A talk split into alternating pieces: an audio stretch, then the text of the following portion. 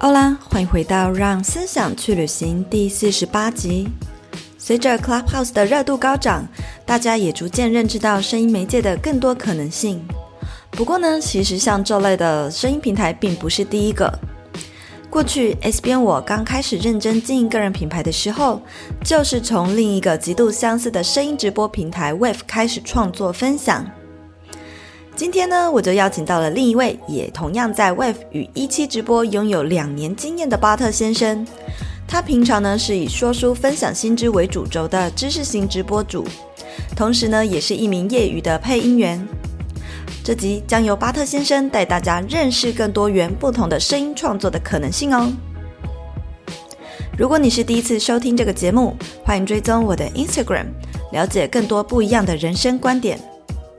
S 点 Style 点 Cycle，S 点 Style 点 Cycle，或者是学习更多社群行销、个人品牌，也可以追踪 S 风格社群工作室的 IG。谢谢你的追踪，那我们就开始进入今天的话题吧。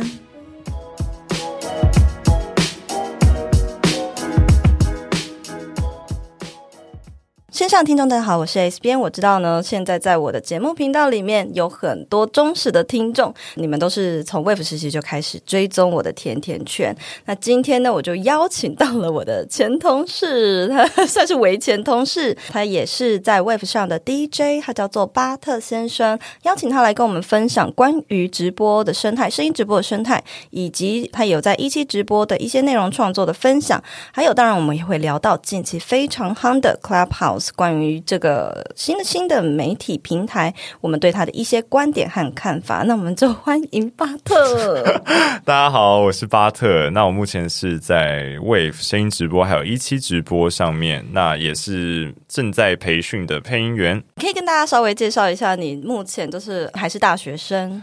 对，目前延毕。目前延毕，你念的是什么样的科系呢？呃，我念戏剧系，北艺大戏剧系。嗯，嗯北艺大戏剧系。好，那所以为什么念戏剧系，你会开始想要进驻这个声音直播？我其实是一个蛮喜欢说话的人，对，然后也蛮需要有人听我说话，所以其实有这样声音直播，我是在 IG 的广告看到的，然后我想说，哎、哦，好像蛮有趣的这样的交互模式，我就下载来，然后听了几天之后，我就开播，在二零一九年的九月左右。所以做到现在已经两年了耶。嗯，嗯，差不多。那个时候是我刚好大三、大四的时候，嗯，所以也存在一种毕业焦虑，就是 哎，不知道毕业之后要干嘛。对，那也有很多学长学姐说，哎，其实戏剧系毕业之后，可能你还是要去咖啡店打工，然后边找看有没有机会试镜啊什么的。所以就是，与其让我自己去找工作，我觉得我想要让工作来找我，我想要有更多这样的机会。然后我就认识了个人品牌、嗯、品牌经营这件事情。哦。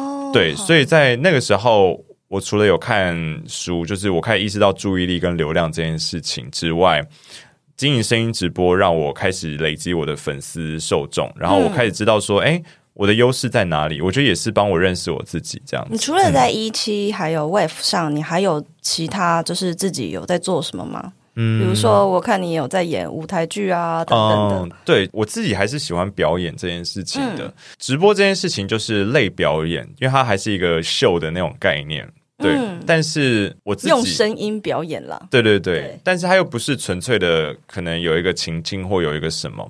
大部分时候，所以其实我还是很享受在演舞台剧啊，或者是电视电影，或者是配音的工作上面，这会是我的主要的兴趣。那直播的话，就变成是我把这些东西分享给大家的一个媒介跟管道，这样。对，你刚刚说你大二大三的时候开始想到说，哎，可以来做个人品牌，嗯，那是什么样的念头让你觉得说，哎，好像？不止要来学戏剧，其实个人品牌也很重要。嗯、你是意识到了什么吗？嗯、或者是呃什么样的契机让你开始想要做这件事情？嗯，其实我觉得第一个契机是我们发现说戏剧很难卖票，就是舞台剧，因为大家可能就觉得说、嗯、啊，电影一天好几场，然后那么便宜，我就去看电影就好了。那舞台剧它的魅力或它的吸引在哪里？就是很难卖票是一个前提，但是还是有人卖的很好。所以我就开始去想说，那些人他们为什么可以卖票卖的这么好？嗯、那原因是什么？我就发现有人是因为他把自己的粉丝受众经营的很好，那他平常是一个游戏实况主，这样在 Twitch 直播，他这样子粉丝反而会很想看到他的另外一面，就是他有各种不同的面相这样子，对，所以他把自己的。嗯，经营的很完整，然后很多都有参与的时候，粉丝会很好奇，想要跟他产生连接互动这样子。嗯、你意思说，这个演员他在 Twitch 上面本身就已经有先累积了一定的粉丝，嗯、所以在他去演戏啊、卖舞台票的时候，就相对会带来一些票房的销售量的增长的感觉。嗯、对，二来是因为我觉得粉丝力是一种软实力，因为。我之前其实有想要当导演，就是我们在选主修的时候，哦、有想要选表演或导演，可以选择这样子。对，但是我后来选表演。自己是导演的时候，你还是会扛一些票房压力或者是这些。所以，如果两个差不多优秀的人，但一个粉丝量很多，一个粉丝量很少，那我想当然也会选粉丝量很多的那个。嗯、所以，当我自己换成我是演员的时候，我就会觉得说，所以我想要让自己成为一个软实力比较。坚强的人，对对对对，对，好，其实呢，我必须要跟听众讲一下，我们前面已经先录了一段，放送事故，真的是放送事故哎、欸，我人生第一次发生这种事故，就献给你哎、欸，水逆水逆，然后我发现，就是我们前面其实就有聊到一件事情，你巴特他很年轻，他还在念大学，然后我想分享一个很特别，就是你们戏剧系在面试的时候，嗯，蛮奇葩的，你也可以跟线上听。众分享，因为我的粉丝也都还蛮年轻哦。嗯、很多人对戏剧系的第一个印象是很爱演，就是 就是你怎么那么很爱演，就是你很爱现，很爱演。就是以前国中、高中说，哎、欸，你很爱现，很爱演，你去你去念戏剧系啊。但我觉得很爱现、很爱演是一个前提，就是你不要怕说在别人面前展现自己，这是第一个大前提。但是。后面支撑你的是你的创意力，到底有没有办法支撑你很多鬼灵精怪的想法？然后第三个就是表现力，就是你有没有办法把这些东西表达出来，让别人知道。所以其实教授在出这些光怪陆离的问题的时候，他其实是想要看这三个东西，嗯，就是你不要在他面前紧张。讲几个最奇葩来听听。Again，然后 Again Again，没有，就是呃，像是。有人写说他昨天喝了珍珠奶茶，然后教授就问他说：“嗯、那你可以表演说用鼻孔喝珍珠奶茶，然后珍珠呛在鼻腔里面之类的。”然后他再听一次还是觉得很不可思议。他看到的时候当然就是呃傻眼这样。嗯、然后另外一个就是他从台中大甲来，然后。教授就请他演一个大家的妈祖这样，然后他，就是不是很尽力的想要写一些避开，可以会被什么很奇葩？大家一开始应该没有想到，哦、而且你写了这个，你也很难预测说教授要问什么。讲什么？对对对对对，哦 okay、类似的。嗯，你自己是被问到真奶的那一个吗？嗯，我我有点忘记我问到什么，但是我记得我前面那个人是说他喜欢包子，嗯，然后教授就问他说：“那你的包子里面喜欢装什么？”就是自以为他说我的包子里面。没有装任何东西，嗯、然后教授就说没有装任何东西什么意思？他就说，因为我想要保持无限的可能性，就是这种传统面试，一般大学科系面试可以过的这种东西。他用这招去讲，教授完全不给过。教授就是觉得说，那你就是有讲跟没讲一样，而且没有包东西，那就是馒头。就是 对啊，讲什么屁话？对啊，就是包子，就是你。很容易被教授拆穿，对对对，对。然后我也相信艺术大学教授都是很有鉴别力的，这是我、嗯、我印象深刻的，就是。你的每一个细节，他们都看得很仔细，绝对不是随便在面试的。对对对，嗯、就是你光是你有没有这个创意，还有表演力，嗯、你刚刚讲的这些几个面相，他们一眼就能够看穿。嗯，那你自己在念戏剧系，听起来就是你一个是一个非常有舞台欲望的人，嗯、就喜欢表演，喜欢创作。那跟我采访过的一些创作者，年轻的创作者来讲，是蛮不一样的，嗯、因为他们大多数的这些大学生想要进入自媒体，其实多数都是希望说，因为台湾职场薪资环境差，嗯、对，他们都想说，如果我可以靠自媒体吃饭，那我以后就不用进正常的大公司上班了。嗯，但是我发现巴特比较不一样，是因为你可能本身就是喜欢创作，嗯、所以你创作的动机是比较大的。嗯、一开始你是什么样机缘，就是让你开始进到 Wave 跟一期呢、嗯？我觉得我反而跟刚刚 S 边讲的那些人相反，因为对我反而还认为那些。可以去坐办公室的薪水比较稳定，因为因为我是戏剧系嘛，所以其实演员本来就是有一餐没一餐。那我们其实入行我们就知道说，你还没有成名之前，其实就是吃不饱饿不死的状态。就是艺术家概念。对，所以其实我们会觉得说，其实，在创作的过程中真的很辛苦，并不会说，嗯，呃、当 KOL 或什么比较轻松。一般公司朝九晚五嘛，嗯。可是像我自己认知到的 KOL，还有。直播主其实他们是没有所谓上下班时间，对对对，对，这件事情很可怕，就是作息大破坏者。S 边应该 也有体会，就是大半夜的时候整个大失眠，也是很常会这样子。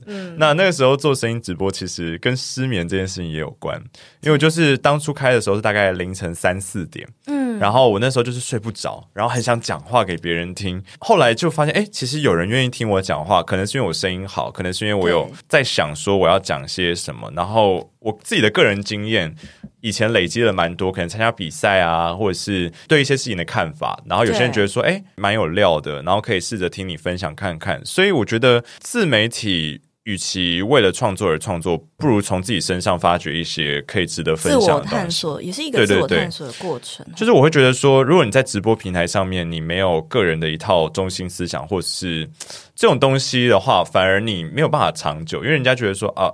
你就是一个很好挖掘的矿坑，可能一下就挖完了，这样对。那可能你自己 矿坑的概念，我刚刚突然想到这个比喻，真的耶！我我觉得形容的很好哎，这是挖矿，然后你今天讲了一个不错的东西，有中就感觉挖到宝啊。对，就是你要给人家一直哎、嗯，可以挖到很多东西的那种感觉。嗯，对。那其实我在一期也有认识一个做了四年的直播主女生，嗯、那其实她一开始也是就漂漂亮亮这些，但是她到。后期，他开始会做一些呃分享，他觉得一些人生价值观，他觉得金钱价值观、嗯、爱情价值观等等。我觉得开播前期，不管在声音直播或一期直播，都是你建立个人的魅力，或者是等等。可是当这些东西累积到有人愿意听你讲话的时候，我觉得不如把自己的价值观放进去，会让你成为一个更有个人特色的直播主。对，而且粉丝的粘着力会大大提高。所以你意思是说，就是单纯靠脸蛋的直播主，嗯，他们会比较难生存吗？这应该不算是犀利的问题。呃，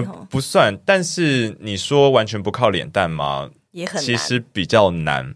那声音直播的脸蛋就是声音嘛，所以你如果今天声音不好听的话。其实也很难让人家待下去，但是我一直都觉得没有难听的声音啦，只有，嗯，你运用声音的方式，还有大家接受，大家都是可以被训练起来的。对，而且特色的声音不是一件坏事。嗯，对我始终是这样觉得。就例如说，他讲话台台的，但也很可以很可爱。对，那台台的他可能也可以讲一些阶梯机的主题，例如说。讲一些传统文化，那可能就是我比较没有涉猎到的地方。哦、我觉得是蛮酷的，嗯，可以找到自己的一片天了。好啊，那就要也要请巴特来跟我们分享一下，嗯、因为我觉得我的听众们他们都是蛮多，有一部分可能创作者，嗯、大多数的创作者其实他们就是一般的 KOL、嗯、或者是 IG 或是部落客或作家，嗯、他们对于直播是很陌生的。嗯，可以稍微分享 Wave 跟一期这两个平台它之间的一些差异，就是真的有在经营过辛酸血泪，心酸血泪。来跟他分享一下，呃、我觉得生态啊、嗯、TA 啊，还有内容面这样子。我觉得 Wave 它跟传统直播比较不一样的点，就是它当初建立是一群可能比较就有在听广播习惯的人。因为他当初找的是马克跟玛丽嘛，马克信箱、青春点点点、轻点叫，然后所以其实就有一批本来就会固定听广播的人，然后再加上他可能找了很多广电系的学生啊，嗯、或者是广播相关领域的淡江、世行、北艺、台艺之类的，那所以就会造成说，其实大家是有耐心去听你讲话的。我觉得这件事情很重要。但是像一期直播或传统的直播，像浪啊，或者是其他 Bingo 啊之类的这种直播平台，嗯、他们的缺点就是他们当出经营的方针，他们可能想捞快钱，所以他们选择用一个比较激起人们性欲望，或者是 就是某一种人性兽性的部分。听众已经有 get 到，对对对对对，对，所以之前 就是超好笑。呃，然后而且其实我发现很多这题外话，我发现很多大主播都播深夜，然后我想说是不是深夜大家脑波比较弱，就是会比较容易不小心钱吗？对，就比较容易就哎哎，然后钱就丢出去，也有可能这是可以分析的内容。但是我觉得在一期上面看脸当然是其中一点，对，再者就是。观众可能没有这么多耐心听你讲这些有的没的。当你还没有建立你的个人魅力的时候，嗯，可是当你稍微建立起来你的个人魅力、个人品牌之后，反而这些东西会变得很加分，因为他们会觉得你言之有物，然后跟其他人不太一样。因为直播平台上面大家真的都嗯，因为观众来来去去的，很像这样子吗？对，观众来来去去，你很难去好好的讲完一件事情。而不去在意他们，对。对，可是像声音直播的话，我觉得就像广播电台吧，它可能就是可以播一下，然后再看一下观众的反应，这样子，就是一直这样交互。你的注意力比较不会被锁死在你一定要一直看着荧幕跟你的粉丝互动。对对对。可是像一期直播的话，你就是看着手机，然后就是有点像自拍嘛，然后就这样录影，谁进来啦，谁丢礼物啊什么，就是很及时的知道。然后当你的直播间空下来的时候，你就会想说。我现在到底要在跟谁？对对对，然后我好像没有对象。Wave 的话，它的好还有一个好处就是它有回放嘛，所以我知道就算现在此刻没有人听，搞不好有些人会去点回放。他今天没有跟到直播的人，嗯、对，所以我还是有一个对象性的，可以把我想要讲的事情完整的讲完。这样，嗯，嗯，所以我觉得这两个直播平台最大的差异是这件事情。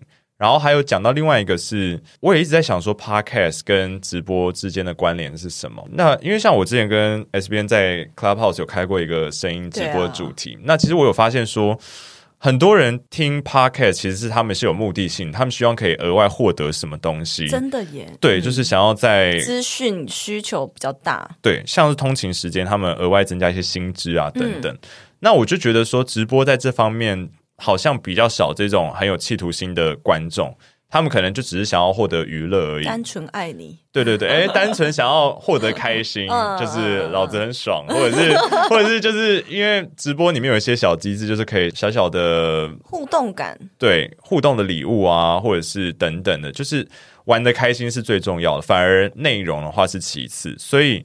在直播平台上做内容不是一件很容易的事情，你没有一定的粉丝基础的话，很难做起来。Wave 应该相对容易一些，但是一期可能就是光是看呃表演比较、嗯、性质比较重。我觉得 Wave 它以前我们在的那个时候，其实竞争比较少。嗯、现在就是百家争鸣，所以真的现在反而很难。什么人跟你争？告诉我。欸、没有，就是各种诱惑，也有诱惑型的出现了吗？没有啦，没有，就是没有吧？就是说，很多人可能也有弹唱型的慢慢出现。对，因为弹唱毕竟是轻松一点的。有人可能下班之后，他不想要听。你讲说什么缅甸政变啊，或者是就是听听这些东西？对，以前就是我记得子涵，子涵他就是在播新闻，然后像你是说书嘛，但是你有时候也会做一些有趣的内容。对，因为像我自己以前有每个礼拜三固定讲新闻的这个环节，然后我发现成效很低，原因就是不外乎人家在直播平台上面，他们想要得到的东西。是轻松的，对，就是他们可以在轻松之余得到一些知识，他们可以，然后 Wave 的耐受度也比较高，可是他们还是毕竟没有办法接受一个完全硬核的状态。对对对，因为你还是要靠个人的魅力去吸引他们。那你觉得为什么子涵？他讲一些很 hardcore 的新闻，还是可以粘着度高成这样？嗯，我觉得子涵的经营方式就真的是像电台，因为他的他的粉丝参与，我记得都不是在直播平台上面，因为他的粉丝人数很多，然后留言跳很快，对，他其实也没有办法去 handle 每一个观众。反而会让尽力了，对对对，反而会让观众呃很想要被他看到。我觉得直播产业有时候会是这样，啊、我想让主播看到我，对对对对对，所以我就要来报道，或者是想要跟他互动，想要丢个礼物之类的。嗯、其实有些主播也是掌握这种心思。那我觉得，那你要他粉丝够多才能够让人家激起这欲望、啊。是啦，对。但是子涵那时候就是他很专业的在处理嗯每一个东西，而且他准备也很，他是日更嘛。对，对，所以他就是让人家习惯去听这件事情，然后觉得他讲话我可以接受，然后吸引亲朋好友，嗯、我觉得就是这样子。诶，那你在一期直播上就不是讲内容，你也是做弹唱类型的？嗯，就是唱歌，然后闲聊之余，可能跟大家分享，哎、嗯，最近大家在参与的一些轻松的话题，嗯、就像之前可能。更轻松一点的，嗯，其实也没有到真的很轻松，就是像郑爽之前不是就是有代理孕母的议题，那我可能就会这个你也讲哦，代理孕母的议题，我一期跟 Wave 都有讲，那我 Wave 可能讲的比较深层，那我在一期可能就是闲聊方式、简化版，就是我我问大家说，哎，大家猜一下，就是代理孕母大概在美国多少钱，在那个乌克兰多少钱？这样就是小知识，像是小科普一样，大家会觉得说，哎，还蛮有趣的，想要知道就是大概差异是多少。那我就跟大家分享，然后大家说，哎，有趣有趣，而且又可以得到一些知识内容，这样子。这两个平台啊，他们各自粉丝的财力应该也都是差蛮大的齁。嗯，我觉得粉丝的财力。差很大之外，粉丝的量也差很多，就是就是进来的流量，对，进来的流量还有粉丝的族群，因为像我们刚刚有聊，就是一期其实它是比较国际化的，对，那它在整个亚洲区其实都经营的算还不错，在香港、新加坡、马来西亚或者是日本，它在日本经营的超级有声有色的。其实我有观众是日本人，然后我有时候也会去日本的直播间，因为。日本的直播文化真的很厉害，他们的男女主播的差距很小。就是台湾的话，就一定是女主播多啊。对，我举一个，我举一个数字好了，就是呃，分润完之后，台湾第一名的女主播可能一个月可以拿大概五百多万台币。对，哦、然后第一名的男主播可能就只有七十六万台币左右，就是这么悬殊。播完之后，就是跟公司六四分账之后，哦、对，然后反正就是。你看这个悬殊的差距大概七倍左右，可是，在日本他们可以做到男生超越女生。然后我就会想说，为什么可以有这样的直播文化？嗯、日本人很强调很卖力、很认真，他们其实很常开长时间的。然后很多时候我进去他们说他都已经烧瞎了，然后还是要播，然后可能他们就会被这种努力感动，然后 他们就是会，我觉得他们连直播都要有职人精神、啊。对，我觉得他们是用力在直播，这很好笑哎、欸。对，然后他们那个精神会让人为之动容，然后就会吸引。就好啦，给你点钱了。呃，对，而且久而久之会说哇，你真的。太持之以恒了，了对对对，然后就会有个人的魅力，就是哇，他真的好努力哦。然后他可能同时也有很多的才艺，我觉得真的就是职人精神，很赞佩。因为像他们可能弹吉他，然后弹钢琴都很卖力的在弹，就是你会看到他是真的很卖力。就是我现在有演出来，就是有很认真在。就是落下每一个音符，这样。他明明在弹抒情歌，和他搞得他好像在弹重金属。对对对，就是他他们会很多，因为动作视讯毕竟是看得到的，所以他们就是很全神投入的感觉，都在表演他的戏。对，他们就真的是一个秀。嗯，对于一个戏剧来说。其实直播平台还是有很多可能性的，嗯、只是端看今天这个营运方他们要往哪一个方向走过去。嗯、那因为现在的一期的老板现在是日本人，是可以观望一下。但是当然，一个竞争的受众已经固定是这个形态了，嗯，就很难再转。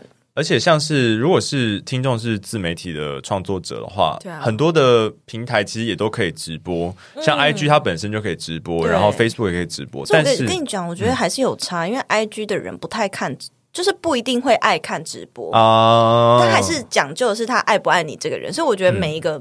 媒体平台好像都这样子，对，但是我觉得就是各家直播本身就有不同的功能了，对，就看大家的需求这样。我知道说上面的一些可能，你大多数的粉丝刚刚讲到说他是一期算是蛮国际化的，嗯、但是有你的粉丝大多数还是台湾人，嗯、可是真正台湾人抖内的意愿算是偏低的吗？嗯、呃，我觉得应该不是说偏低，而是、嗯。大家可能没有习惯这样的消费模式，懂？对，那尤其是对于男生，嗯，我自己在剖析啦，我觉得日本人他们可能对于牛郎什么东西的那种文化，其实也蛮兴盛，所以他们觉得说女生就是抖内给男生钱啊，什么这些东西不会正常，对。可是，在台湾可能就。比较少，然后而且女生可能追星什么，她还是比较追求实体上的见面或者是一些周边，嗯、就是他们的追星模式比较实体，然后比较少那种在网络上。就支持这种对他们来说比较虚的东西。女生很脑波很弱，我跟你讲，女生钱还是很好赚。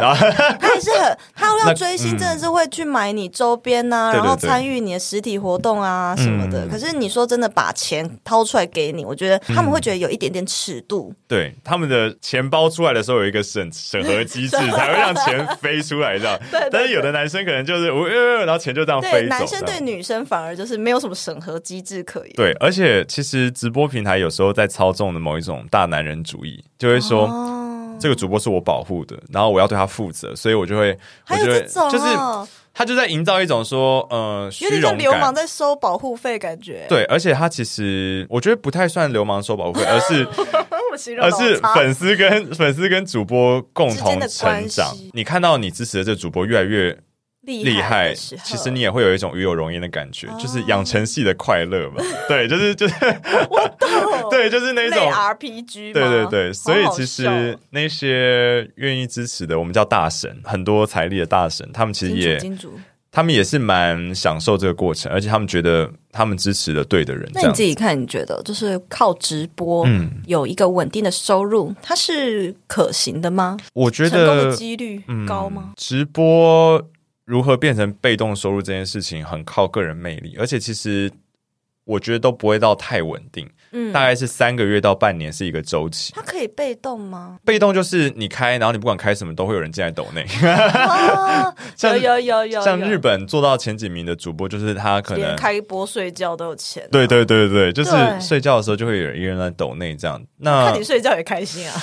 对，可是就是这件事情没有那么容易。嗯，我觉得大家有时候会把直播想的好像很简单，对，赚快钱啊或什么，但其实它真的没有。大家想象那么简单，嗯，嗯，也是像你也是在上面很努力经营着内容，可是它的效益可能也不一定是比真的袒胸露乳的女主播来的快。我觉得是投报率的问题，就是我们做内容可能要自己读很多书，然后这些累积的过程很漫长、很艰辛。对，人家看到他可能第一时间也不会想要丢钱给你，但是他他陪你一段时间之后，他发现，哎，你真的好认真。对对对，或者是他，我觉得你讲的言之有物的时候。他才会，对对对，类似。但是女主播的话，可能她一进去直播间，她说：“哇，这女的超正。”然后就就懂内，就会这样子的快钱很多。可是呃，前者就是我说做内容的比较有办法把它带到自身的个人品牌上面。例如说，今天离开直播平台之后，我还剩下什么？就是对于那些。可能没有什么内容的女主播来说，他们可能粉丝就也不会支持她，除非想要跟她发生进一步的关系之类的。带出场，对，因为她也没有其他不让，他没有阻止人家对他做出这种内容的，他其实也是在操纵这些事情。嗯、所以他当他离开直播平台，他没有办法操纵这件事情的时候，我反而会有点担心，他们不知道可以去做什么。这个也很可怕耶，嗯、对啊，对啊，这样听起来，其实不管是在 Wave 还是在一期，嗯，直播主与粉丝之间的互动，它是非常非常重要的，嗯、你才能够让这些粉丝对你产生一定的信任度跟粘着度。对，相对的，不管你去到哪个平台，他都会跟着你。嗯。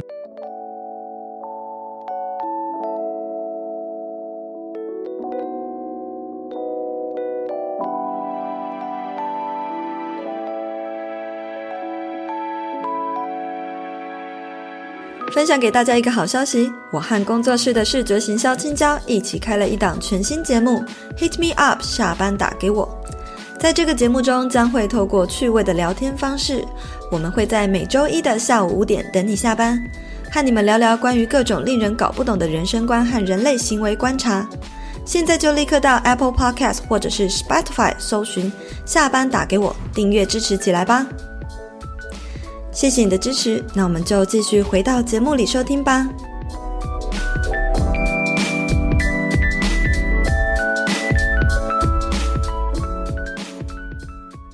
那你自己觉得说你自己是怎么样？呃，跟粉丝维持高的互动，以及你每一天都在更新，你的灵感是怎么来的呢？嗯，我自己一开始还蛮焦虑，就是每天要开的主题跟内容的，真的哦。对，但是。当我开始尝试很多不同的尝试，因为我之前有可能会分享我去旅游的经验啊，对或者是可能分享我自己购物的经验，就是我可能自买了什么啊，或者是分享我的求学路程，因为我求学的路程走的比较特别一点。嗯、但是最后我发现，其实大家。想要听到的内容是什么？然后我集合起来，我现在往说书的地方走过去。我也不是像传统媒体 YouTube 或者是 Podcast 说书，可能讲出我对这本书的看法或什么。我反而是把里面的一些 sample 套用在我自己身上。我有跟观众说，我选的这些书都是我自己需要的。对，那我自己需要，我其实跟大家一起学习，我不是在临高于大家的那种地位去跟大家分享。对，所以大家会有一种，哎，跟我一起读这本书，跟我一起发现新大陆的那种感觉，所以会有一种革命情感。嗯、然后我们会一起变好，就是那种养成系的快乐又来了。养成系的快乐，对，就是我们一起变好，一起脑力激荡，嗯、然后一起阅读的感觉。对，因为像传统的说书的话，可能就是，哎，我把我吸收完的丢给你，给你而已。对，但是我觉得我没有能力，就是我还没有能力做到说我可以很完整的把这本书剖析的很透彻啊，嗯、很怎样。但是我可以做到的是，我看完的感受。我当下第一时间就会分享给我的观众，然后我的观众他们第一时间感觉到什么，他们也会丢回来给我。给你。那我们就会一直这样互动，所以我有时候追留言会追很久，因为我想要把每一则留言都看到。到对，那所以我觉得粉丝也是知道说我会把每一则留言看完，所以他们更愿意跟我互动，不管是跟着我的台，或者是我有开一个 Line 的社群，所以就是大家线下的时候还是会继续讨论跟互动。那我也会在上面分享一些我日常哎。可能会问大家的意见啊，或者是大家有没有最近在关心的议题？就是我觉得从粉丝身上得到的东西，是我们最主要的养分跟嗯主题设定的来源。灵感，对对对，就是看他们对什么东西最有反应，然后你就可以持续的往这边、嗯、这方面的内容去经营。这样，当然这件事情的风险就是你会不会变得很。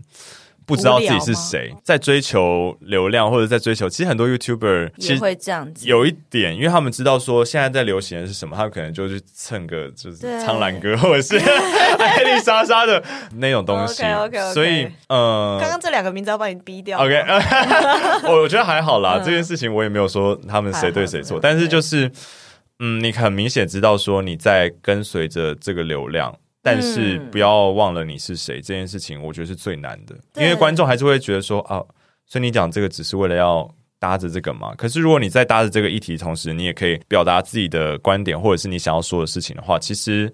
我觉得更提高人家对你的，我觉得很加分，嗯，很加分。对，前面其实就是已经有聊到，我以前有听过你的一间直播间，嗯、那时候你做了一个很特别的内容，嗯、叫做巴特机长代理费，对，分享这个给听众，因为我有一些粉丝，他们也都是 podcaster，嗯、然后我的学生蛮多人也都是 podcaster，对，那他们自己在做内容的时候，我觉得。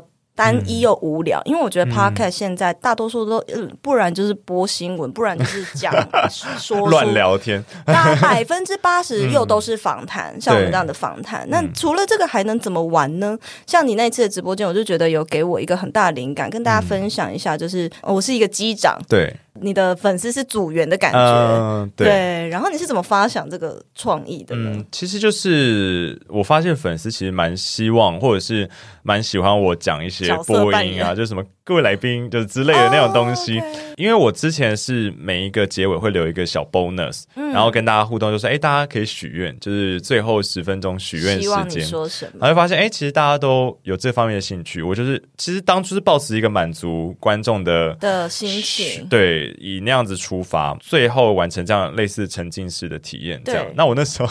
题外话，我那时候还去找了什么长荣的什么机上的那种望春风，哦、就是那个望春风，对，然后就很有临场感，这样。哦，嗯、你就在旁边播这个，这样。对，就是大家如果有有兴趣的话，去搜寻长荣航空望春风，你就会知道说，你一听就知道，哎、欸，这个在长荣回来台湾了，或者是就是要出国了，对对，就是会有那种感觉。哎，所以就是我觉得声音是很容易把人拉进一个氛围的营造方式，嗯、那这也是 Podcast 或者是 Wave 的一个优势吧，你可以。可以用你的声音带着他们去一个不同的地方。那其实 S 边刚刚有跟我聊，你也有一个想悄悄话的环节。那我就觉得说，其实这样的互动是好的，因为观众他闭起眼睛，他就可以感觉想象他在哪里。对，而且你可以很轻柔的引导他，他们其实是愿意跟你走的。嗯，嗯，因为我而且我还会刻意，就是我的悄悄话日记都要在晚上十点出去，啊、因为我希望大家就是想睡觉的时候来听。对，那他可能闭着眼睛就是。跟着音乐，他就幻想说：“哦，自己走到森林里，嗯、然后就引导他，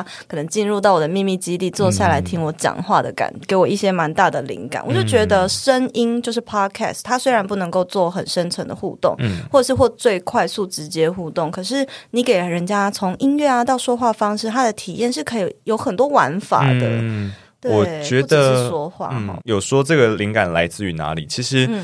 嗯我自己一开始也是从 Podcast 上面找灵感的，哦，真的吗？就是国内外的一些 Podcast，、嗯、那个时候可能 Podcast 台湾还没有那么多的时候，我其实还有从 YouTube 找灵感。我在想说，这样的声音直播互动还可以做什么？所以有人在玩狼人杀嘛，我突然发现有一个东西叫 TRPG，就是在 Podcast 玩桌游。就是大家看不到画面，但是有哦。对，然后其实 Wave 我我跟一些伙伴也有试过，就是我们在声音直播玩密室逃脱。怎么玩？就是呃，每个人要先准备一张纸笔，然后会有一个房间的主人，嗯、然后他其实已经早就设定好这个房间前后左右有什么，对，然后每个地方的物物品啊、解谜的要素啊，所以你可能队员是五个人，那每个人可以决定、嗯。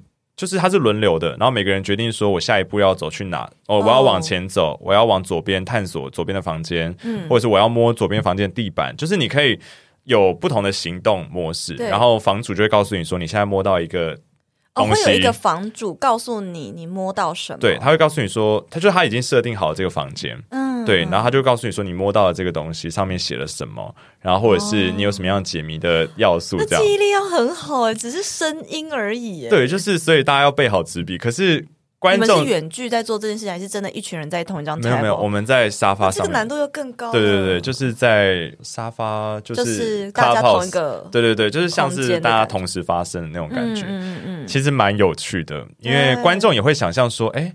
我这个房间到底长怎样？嗯嗯，让我觉得是一个蛮有趣的点啦。嗯，就是讲了这么多，哎，有沙发或什么，嗯、就是像一期也可以大家一起来开播。嗯、所以呢，其实最近 Clubhouse 它兴起呢，我觉得大家好像没有接触过声音媒介的人，嗯、就会觉得这个平台很新奇。嗯、但其实对我们两个都已经待过 Wave 来讲，或者是说有习惯在听 Podcast 的听众来说，我觉得 Clubhouse 对于 Podcast 听众来说就是一个哇，有一个新的可以互动的地方。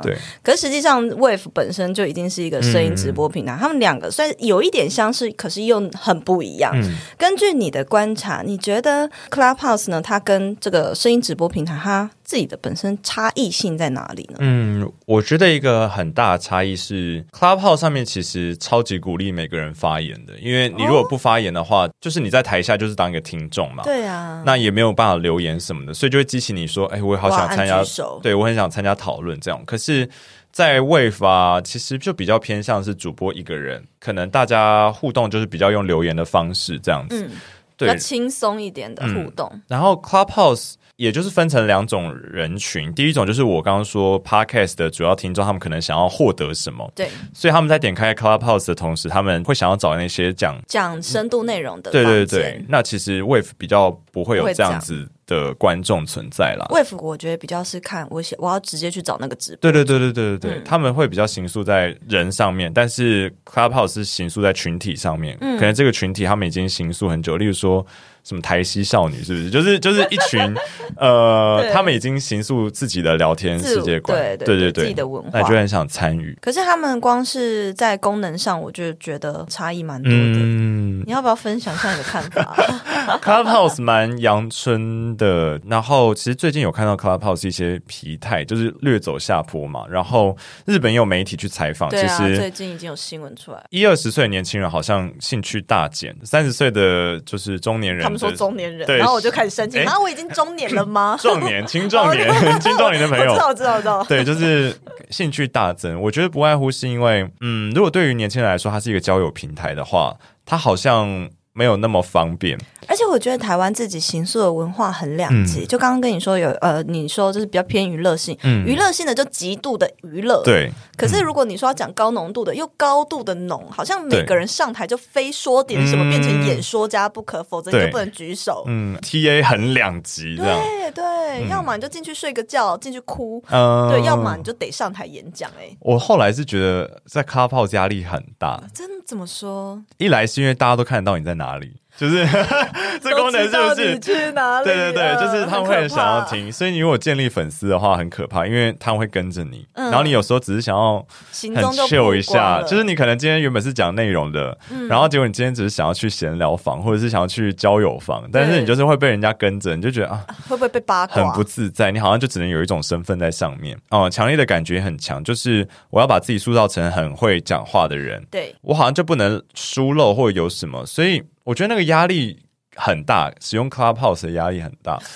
我自己啦，虽然在 Wave 你去哪人家不知道啊？哎，会知道啦，但是会知道吗？哎，不会啦，不会知道，好像不会直接点你头贴说你现在在哪里。对对对，没有办法。可是我就觉得说，虽然开直播压力也也不小，可是至少是我可以掌握的。嗯，就是我自己是这个房间的主人，或者是我已经策划好。Podcast 也是这样，就是我已经大概决定好今天的主题。例如像 S 编跟我今天对谈，嗯，可能内容会有一些变动。可是像 Clubhouse 的话，我就觉得说是，嗯，除非你自己是房主，因素偏高吗？对，就是你除非你自己是 Moderator，不然你很少有办法去主掌大局。对，对而且一个好的 Moderator 也不是很好当。对，嗯，真的。所以我就觉得说，在上面优势跟优势跟弱势都是。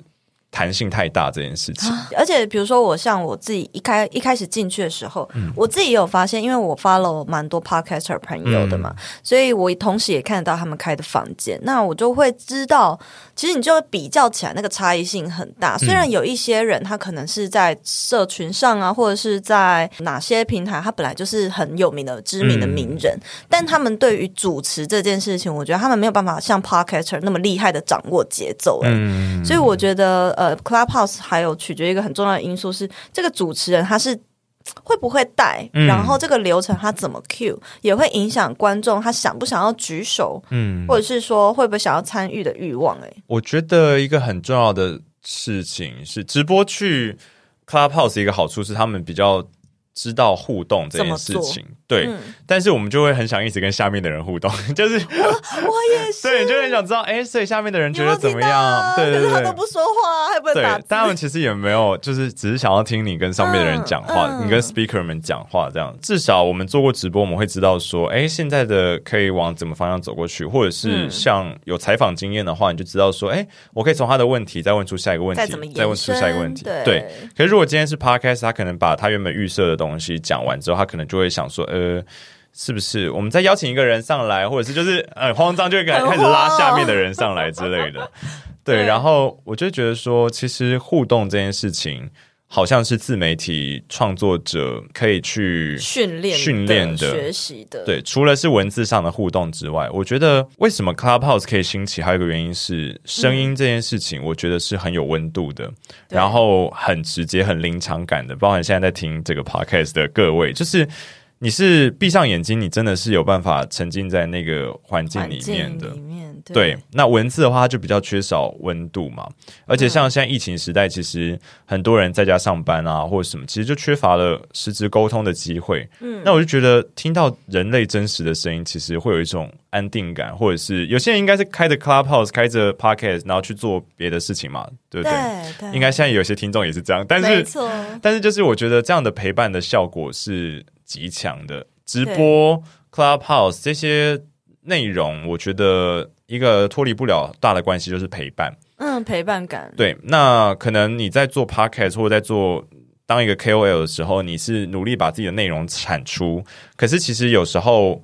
陪陪观众，或者是知道他们的想法，也是很重要的一件事情。嗯，嗯，可能有一些观众啊，或者是粉丝啊，他们注重的并不是从你身上获得什么，嗯、而是，嗯、呃，你是不是像闺蜜或是朋友一般在他身边那种？我觉得 Wave 他很明确，就是这种感觉。嗯、对，那你以一个就是是创作者的角度来说，你会想要在 Clubhouse 上面做定期的创作吗？因为现在你说他有点微走下坡嘛，被被一些 Clubhouse 中，应该还好，因为我觉得大家的确是有一点腻了、嗯。我觉得走下坡不是一个很准确的呃形容，因为你不知道，应该是我觉得它要回归到正常、嗯、这样的社交平台，它原本有的量，它之前是爆大量，嗯、可能因为它的一些饥饿行销等等，对，所以我觉得它是在趋趋回。嗯，原本的水准，所以我觉得也没有到真的这个软体就不可用。这个软体毕竟没有办法同时有这么多活跃用户的情况下。你要在上面做创作，我觉得效益是值得考虑的一件事情。就是创作者愿不愿意花时间进驻呢？嗯、而且随便一开播，你就得讲个两个小时起跳。对，而且你没有办法去掌握来的那些人，他们能不能变成你的一部分？我们在做声音直播的时候也是，人家听到内容而追踪你的人，真的比较困难，比起唱歌听到好听的声音这件事情。嗯嗯、所以，其实你在 Clubhouse 上，你可能言之有物的讲了一两个小时，可能 follow。可能只多个一两个、两三个，对。但是我觉得我自己的立场是，我在用 Clubhouse 的时候，的确增加了不少可能本来没有听过声音直播，或者是本来没有接触过的行业的人。对，那我觉得还不错啦，就是。扩展一些视野，就跟我当初从 Wave 到一期一样。对，我觉得我自己在做的事情是一直在打开我的受众。嗯，那至于这件事情会不会把我的主力放在上面，我觉得现阶段不会，但它是我的一个管道，可以去认识更多人，嗯、像是重新认识，就是跟 S 编，就是对，谢谢。我现在的那个。邀请人还是 S B，，就是一直挂在那里这样的，是是是有一个名牌挂在那，对对对，永远镶在那里这样。嗯，哎、欸，我觉得大家也会追求这个邀请我的人是谁？上面的人有一些超级阶级的，对啊对啊，我觉得好可怕哦。人家说哇，他居然是谁谁邀请来的？啊、可恶，早知道一开始我就起一个明星朋友邀请我之类的。耶，yeah, 我有找到是 S B 邀请我这样，还好你不嫌弃、欸。嗯，不会不会不会。好笑死。那我自己是觉得上面 Clubhouse。的一个生态，它还在演化。那、嗯、实际上，它最后会演化成怎么样还不晓得。但实际上，要不要投注这么多心力在上面创作，嗯、我觉得是创作者们自己要去很评估、嗯。我觉得像日本媒体讲一句话，他收集到年轻人的想法，他说日本年轻人已经无话可说。嗯、然后我觉得好像。的确会这样子，你没有系统性的，没有去去思考的话，其实这个软体它走下去的可能性，嗯、这样的创作者不多。是哦、对，因为大部分人在上面可能就是乱聊或者什么，这些东西是会枯竭的。如果他们没有一直去补充的话，对。嗯、那接下来呢？其实我们已经接近了节目的尾声。那最后我想要问一下，就是像巴特你自己说，前面有一些沉浸式声音剧场的内容设计，比如说像这样内容。蛮有趣的，嗯、他如果是做 podcast 的朋友，嗯、或者是做声音节呃直播的节目，除了这种采访啊、嗯、单口啊，还有没有什么玩法呢？我觉得玩法是蹦出来的，就像是 YouTube、嗯。他们很多 YouTuber，他们的想法应该也都是临时起意的。对。但是我觉得有趣的事情是，其实在这个社交场合，人跟人本来就是都在大互动的情况下，你其实就是关注于社交圈里面有什么样有趣的行为，嗯，或者是有什么样的交互模式，我觉得都可以应用在 Podcast 或者是应用在声音直播上面。但是这种事情很难跟大家明确定义。但是我觉得就是大家要好好观察生活中发生的事情，嗯、那可能你会发现很有趣的交互模式，例如说像。我之前忘记了，我之前好像就是有说，或许可以把 Wave 啊，就经营成一个什么直播轿车平台之类的。啊、直播轿车，对，就是可能可能就是有人就是哦，计程车业者，然后就有人在留言说，哎、欸，我想要去哪里，然后我就会说，哎、欸，那个呃，就是林森北路怎么怎么怎么，就是我就用一个很及时的方式可以互动，哦、这也是一种互动模式。哦、但是怎么那么有创意？我觉得很重要的事情还是企划能力，因为当初。来找我签约的啊、经纪人他就说，他们找的其实不是直播主，他们要找的是有企划能力的人。知道怎么玩的人，对他们反而不要一个声音很好听的人，因为你不知道怎么。那你兼具了也声音很好听又会气话。可是我觉得 过奖了，过奖了。没有，我觉得气话是慢慢学的，也看了很多书，嗯、然后也包含 S 边的新书这样子，嗯、然后会哦，帮忙打书一下。嗯，没有。然后再者就是自己也很多跟别人互动的机会，我觉得都很珍惜。然后像在现在的 Podcast，然后或者是在 Clubhouse，我都会把一些生活。点滴记录下来，我有在用 Notion，、oh. 就是我会把很多的灵感记录下来。对，哪怕是一个词，例如说爆米花或者什么，然后就是我在捷运上听到别人在讲一些词，我都会觉得哎，蛮有趣，就把它记录下来。下来我觉得都会是以后的一个很好的养分。嗯嗯，我我想其实听下来，你的灵感都是来自于真实的互动，嗯，以及与人的交流，然后在每一个交流跟互动之中去找到。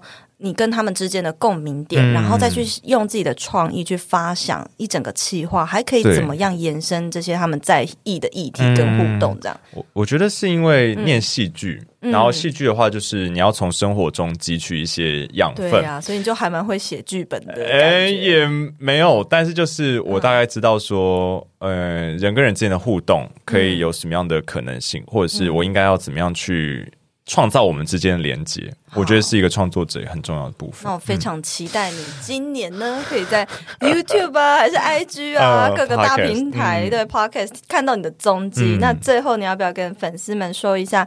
诶，如果他们想要追踪你的话，他要去哪里找到你呢？好，那大家好，我是巴特，然后再次自我介绍一下。那我在直播上面名字叫巴特先生。那我的 IG 呢也有在经营，B U T T E R，然后点 C H A N G。那上面也是会分享我的一些日常点滴。我之前也有试着把每期做的内容做成懒人包哦，对，那之后也可能会往这个方向走过去。在认真经营 IG，对，但是真的要有时间，因为我没有美编，也没有什么，所以我要靠我自己一个人。对，所以目前还在努力。那希望大家有机会都可以来跟我分享，或者是一起来参与直播这样。嗯，然后谢谢。目前也在筹划你自己的 podcast 这样子。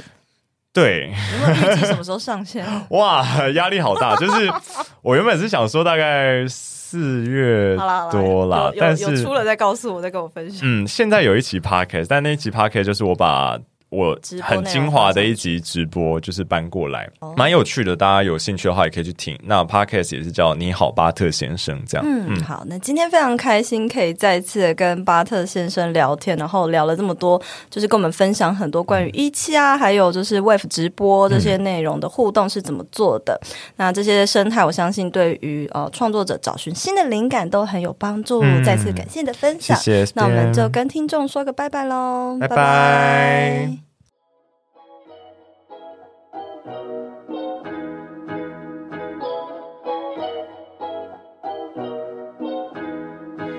谢谢一直听完到最后的每一个你们，喜欢这类的内容，记得按下订阅追踪，都是支持我继续创作的动力来源哦。欢迎大家可以追踪我的 Instagram s 点 style 点 cycle，s 点 style 点 cycle，或是私讯我和我分享你对这集内容的观点和看法，我都会很乐意回复大家的哦。那我们就下一集见啦，拜拜。